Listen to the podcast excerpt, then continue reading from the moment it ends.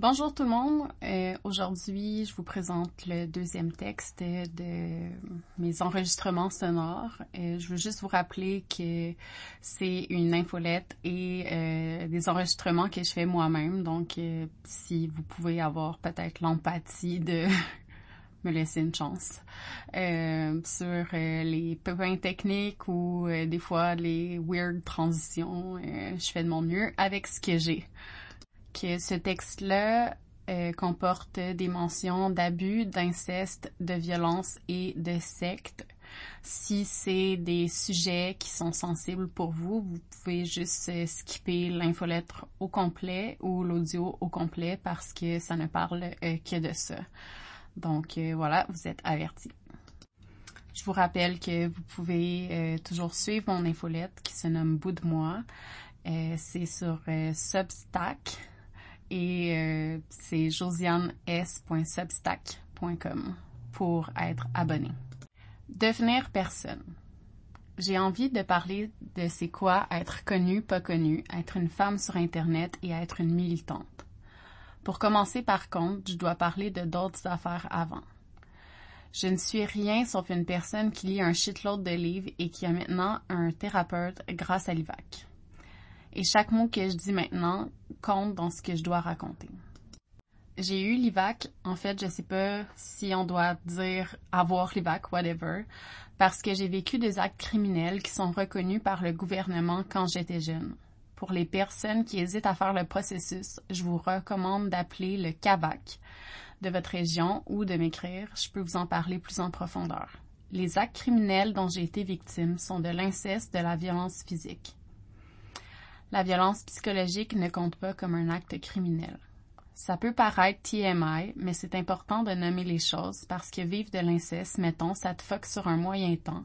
Et je ne parle pas juste de sexuellement parlant. Dans le livre L'inceste ne fait pas de bruit de Bruno Clavier et Inès Gauthier, les deux auteurs parlent allègrement des conséquences de ça. Après, J'en parlerai dans une infolette plus intime. J'ai plein de ressources si vous êtes en questionnement par rapport à des flashbacks. Le plus important à noter, c'est que ça peut donner un choc post-traumatique complexe et que tu peux développer un style d'attachement désorganisé. Encore là, je suis spécialiste de rien, mais disons que le style désorganisé vient du fait que la même personne qui doit te donner du care te fait absolument et terriblement peur. Mais tu peux pas t'en sortir parce que t'es un enfant puis t'es pogné là-dedans. Je le dis grossièrement, mais c'est super important. J'ai donc passé ma vie à craindre les personnes qui devaient s'occuper de moi. Ça a fait que maintenant, dans le reste de ma vie, j'ai de la difficulté à voir les amies qui ne sont pas bonnes pour moi. Je parle au féminin parce que ce sont des femmes dont je parle.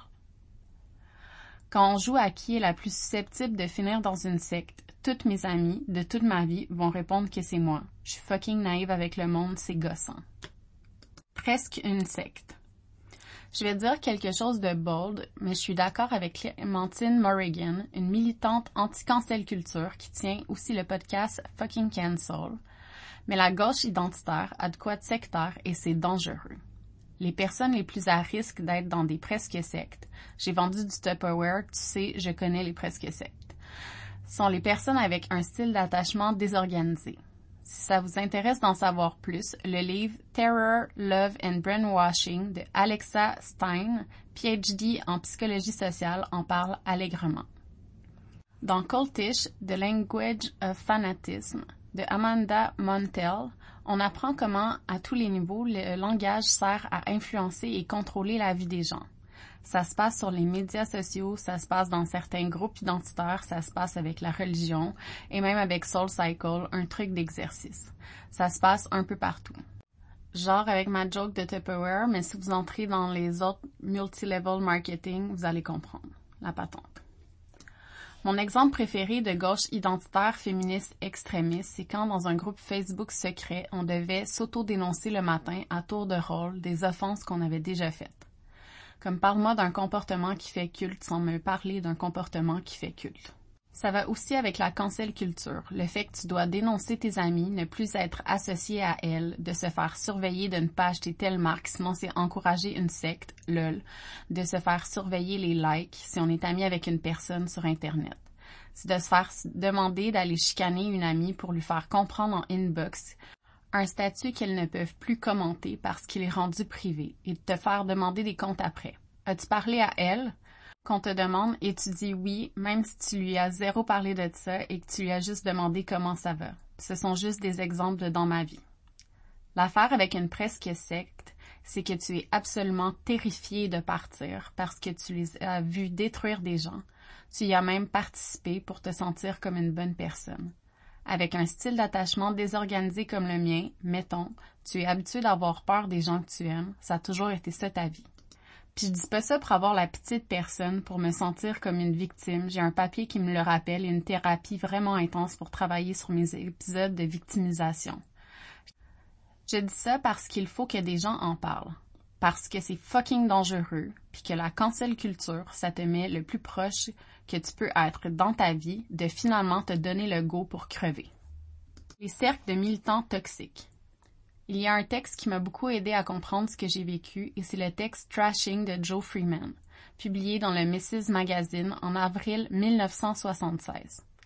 En gros, dans cet article, Joe raconte comment elle s'est épuisée de toutes les guerres de pouvoir à l'intérieur des milieux militants et de comment la pratique de trasher a essayé de la rendre silencieuse et la voir partir.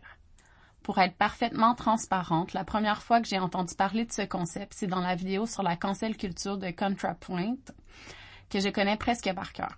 Joe Freeman explique qu'elle prenait trop de place selon certaines personnes dans les cercles féministes de sa ville. Elles ont commencé à l'exclure de réunions et quand ça n'a pas été assez pour elle, elles l'ont trashé. Donc mis à la poubelle en détruisant au passage son personnage.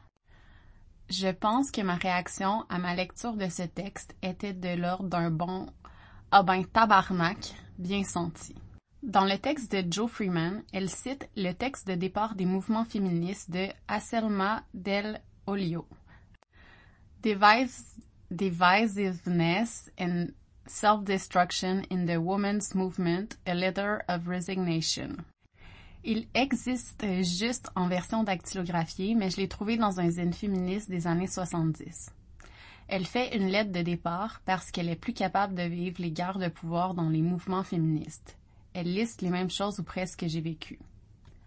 L'assassinat du personnage, le fait de demander aux gens affiliés de se désaffilier par menace, le harcèlement, les conséquences qui ressemblent à un choc post-traumatique. 50 ans, c'est les mêmes affaires. Dans son travail d'activiste, Africa Brooke aide les femmes à se sortir de ce genre de dynamique entre l'autocensure et l'auto-sabotage. Elle parle d'auto-sabotage comme de participer à des mouvements publics de cancellation pour ensuite se faire canceller. Je ne veux pas faire ma voyante, mais tout le monde a un maximum de shit qui pourrait sortir contre elle à un moment ou à un autre. À voir à ce propos Assassination Nation de Sam Levinson, à qui on doit Euphoria.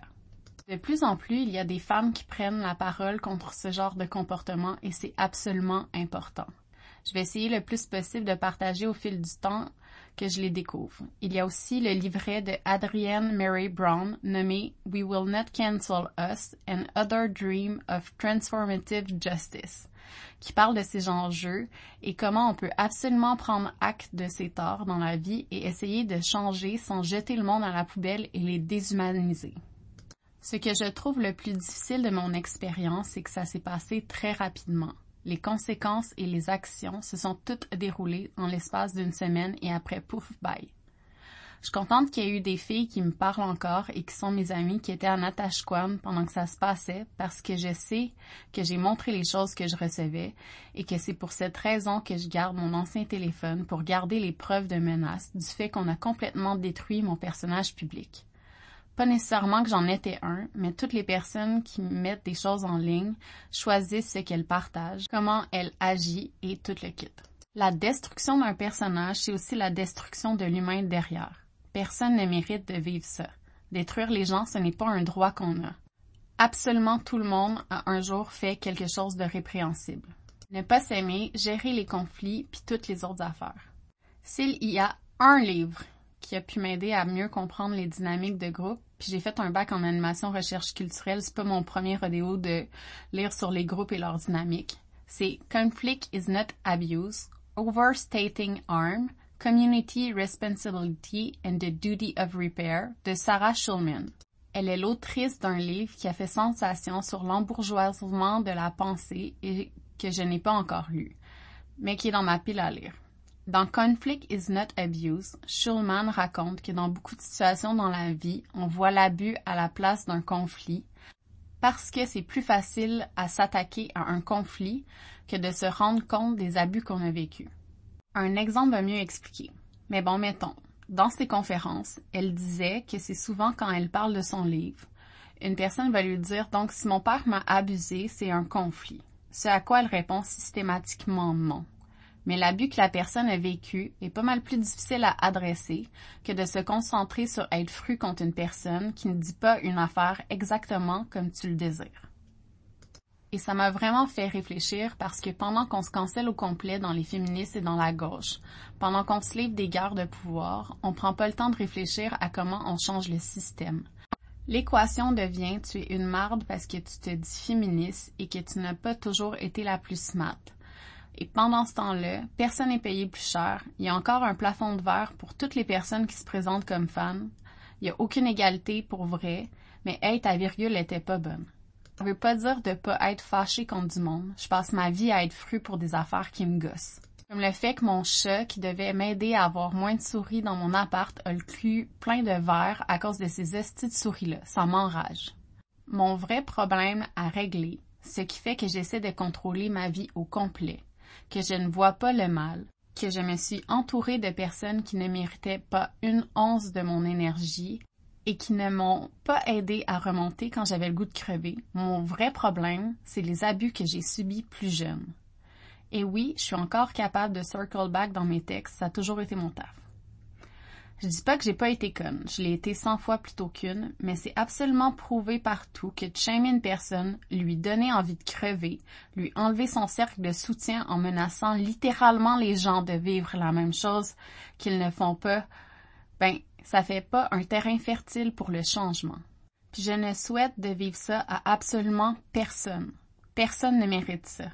Et je vais le répéter pour le reste de ma vie puis il n'y a plus personne qui va m'empêcher d'aider une personne qui va pas bien, qui veut changer. Mettez ça sur le dos de mes privilèges de fille qui a rien à perdre. Dans ma prochaine infolette qui sort ce vendredi, je parle de deuil pour clore ce premier chapitre à 2000 mots du texte. I don't know, ça fait peut-être, ça fera peut-être quelque chose de mon infolettre. Alors voilà, c'est euh, la fin de la lecture de Devenir personne. Euh, c'est un texte qui contient beaucoup de références que vous pouvez aller voir euh, dans le texte qui qui va avec en fait. puis c'est ça, il y a les liens pour tous les livres et toutes les autres choses dont je parle. Donc voilà, merci de m'avoir écouté.